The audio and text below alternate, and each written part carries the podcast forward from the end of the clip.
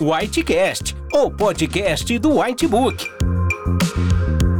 Aqui você encontrará informações atualizadas do mundo médico, relatos de casos clínicos, debates, discussão de condutas, além de descobrir como os conteúdos do Whitebook podem te ajudar nos desafios da profissão. E não se esqueça de assinar o canal do Whitebook em seu agregador favorito.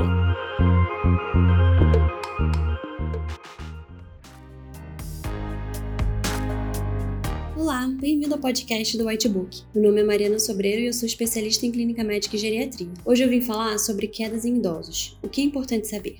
A Organização Mundial de Saúde estima que pelo menos 30% das pessoas acima de 65 anos sofrem quedas anualmente, e de 5 a 10% dessas pessoas evoluem para óbito. Os acidentes domésticos são considerados uma das principais causas externas de morbidade e mortalidade nesse segmento populacional. Agora, o que a OMS define como queda? Ela diz que a queda é o contato não intencional com a superfície de apoio, resultante de mudança de posição do indivíduo para um nível inferior à sua posição inicial, sem que tenha havido fator intrínseco determinante ou acidente inevitável e sem perda de consciência. É verdade que indivíduos de qualquer faixa etária podem apresentar risco de sofrer quedas, mas nos idosos o significado dessas quedas é relevante, porque pode levar a incapacidade funcional permanente e à morte. Então não é uma situação que leva à perda de autonomia e independência, mas como também põe em risco a própria vida. Nos outros podcasts de geriatria, eu já falei sobre o envelhecimento como um processo dinâmico progressivo onde ocorrem alterações fisiológicas que vão resultar na redução da capacidade adaptativa às circunstâncias do meio e que vai tornar os idosos mais suscetíveis a enfermidades. A instabilidade postural e as quedas são consideradas partes da síndrome geriátrica. É um dos principais problemas clínicos e de saúde pública devido à sua alta incidência, complicações para a saúde e custos assistenciais. Quem nunca encontrou um idoso internado por queda da própria altura?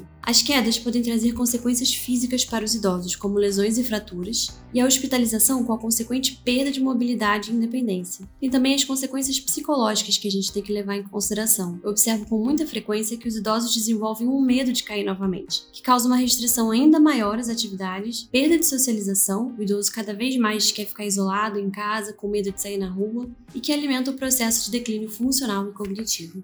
Vamos falar um pouco sobre os fatores de risco. A gente pode organizar o nosso pensamento clínico considerando dois tipos de determinante na ocorrência de quedas. Primeiro, os fatores intrínsecos, que são os fatores que dizem respeito ao indivíduo e as possíveis alterações que esse indivíduo tem para que facilite a queda. Então, quais seriam essas alterações? No sistema músculo-esquelético, sistema vestibular, que determina o equilíbrio, alterações sensoriais, como perda, baixa acuidade visual, baixa acuidade auditiva e também do cognitivo desse idoso. E em segundo, os fatores extrínsecos, que dizem respeito ao meio ambiente. Como exemplos dos fatores intrínsecos, nós temos a idade avançada, então quanto mais idoso, maior o risco de quedas. Sexo feminino, história prévia de quedas, então um idoso que já caiu antes e que não foi investigado a motivação daquela queda, corre o risco de sofrer novas quedas. Imobilidade, baixa aptidão física, fraqueza muscular, principalmente nos membros inferiores, né, quadríceps. Diminuição de força de preensão palmar é um bom preditivo para antever possíveis quedas diminuição do equilíbrio, lentificação de marcha com passos, passos curtos. Então, pacientes que têm doença de Parkinson estão sob o risco aumentado de quedas. E, como eu já falei antes, alterações sensoriais, como baixa acuidade visual ou auditiva. Ah, muito importante também mencionar o uso de algumas medicações, como sedativos, hipnóticos, ansiolíticos. Então, aqueles idosos que aparecem no consultório com queixa de insônia e que prescrevem erradamente ansiolíticos, aumentando a sonolência, aumentando o risco de quedas noturnas, hipnóticos, né, zolpidem. Falando um pouco dos fatores extrínsecos, nós temos que prestar atenção no ambiente, que o ambiente pode ser um facilitador de quedas como ambientes com superfícies lisas e escorregadias, chão do banheiro principalmente liso,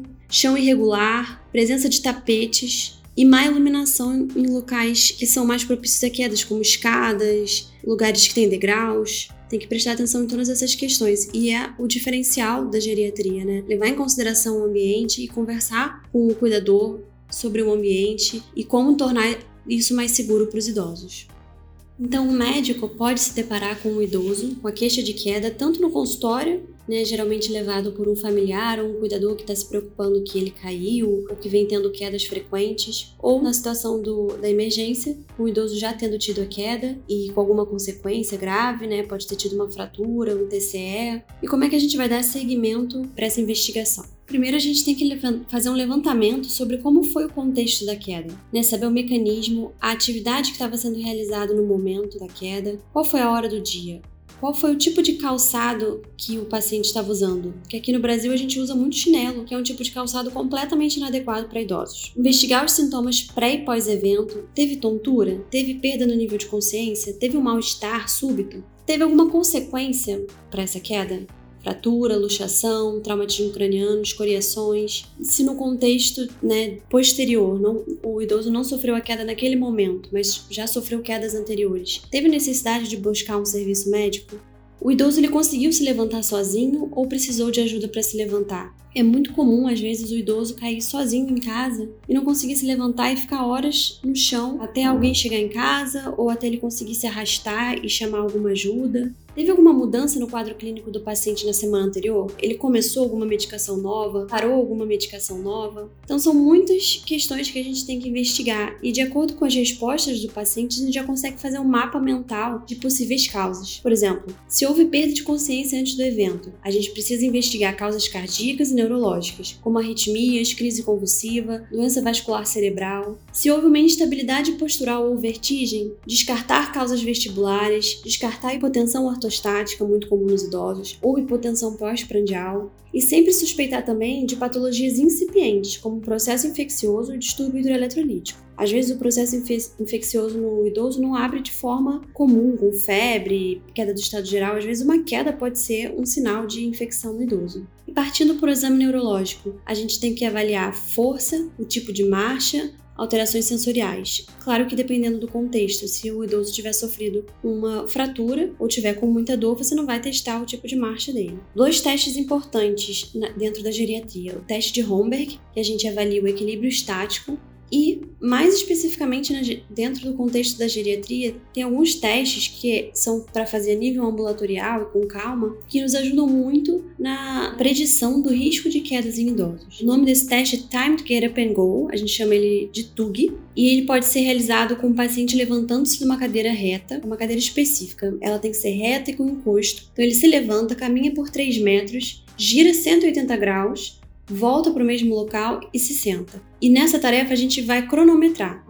A gente consegue analisar o equilíbrio do paciente sentado em pé, o equilíbrio durante a marcha, força de transferência para se levantar e sentar. Então é um exame muito rico que a gente consegue muitas informações. Então a gente cronometra o tempo que o paciente faz essas tarefas e tem os pontos de corte. Se o paciente levar menos de 10 segundos, o exame é normal. Se levar de 11 a 20 segundos, existe um risco de quedas e dependência funcional, mas ainda é baixo. Agora, se o paciente demorar mais de 20 segundos, podemos dizer que há um alto risco para quedas e dependência em atividades básicas da vida diária. Outra ferramenta importante, também muito usada na geriatria, mas a nível ambulatorial, é a mensuração da massa muscular, então por meios antropométricos, principalmente a circunferência da panturrilha, ou através da bioimpedância ela vai nos dar a noção do risco de sarcopenia naquele idoso. Outro instrumento importante é a mensuração da força de pressão palmar através de um dinamômetro.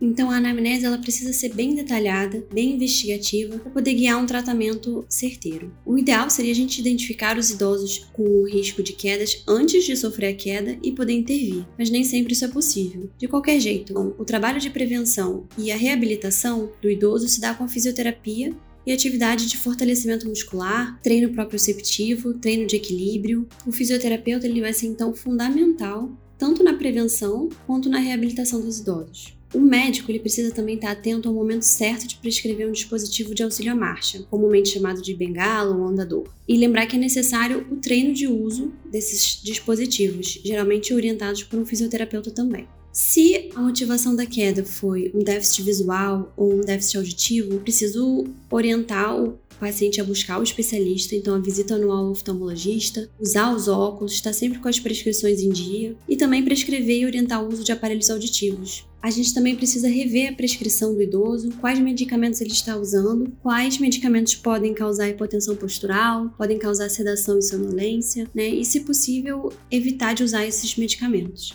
E também faz parte do tratamento a orientação ambiental. A gente precisa ajudar os familiares e os cuidadores a identificar os locais de residência que podem trazer riscos, podem gerar acidentes. Então, lugares mal iluminados. É muito comum o idoso se levantar de madrugada para ir ao banheiro. E é interessante, então, colocar alguma iluminação no caminho, aquelas luzinhas que são ativadas com movimento. Ou explicar para o paciente que ele precisa acender um abajur, acender uma luz antes de se levantar. Retirar tapetes e outros objetos que podem facilitar é, um tropeço. Instalar corrimão ou barras de apoio em banheiros e corredores. Tapetes antiderrapantes no banheiro. E essas alterações são muito justificadas, porque as quedas em domicílio são muito comuns. Então, esses são os principais pontos, os pontos mais importantes para abordar um idoso com alto risco de quedas ou um idoso que já sofreu uma queda. Eu espero que vocês tenham gostado desse podcast. Para saber mais sobre o assunto, veja o conteúdo completo de Quedas no Idoso no Whitebook. Beijos e até a próxima!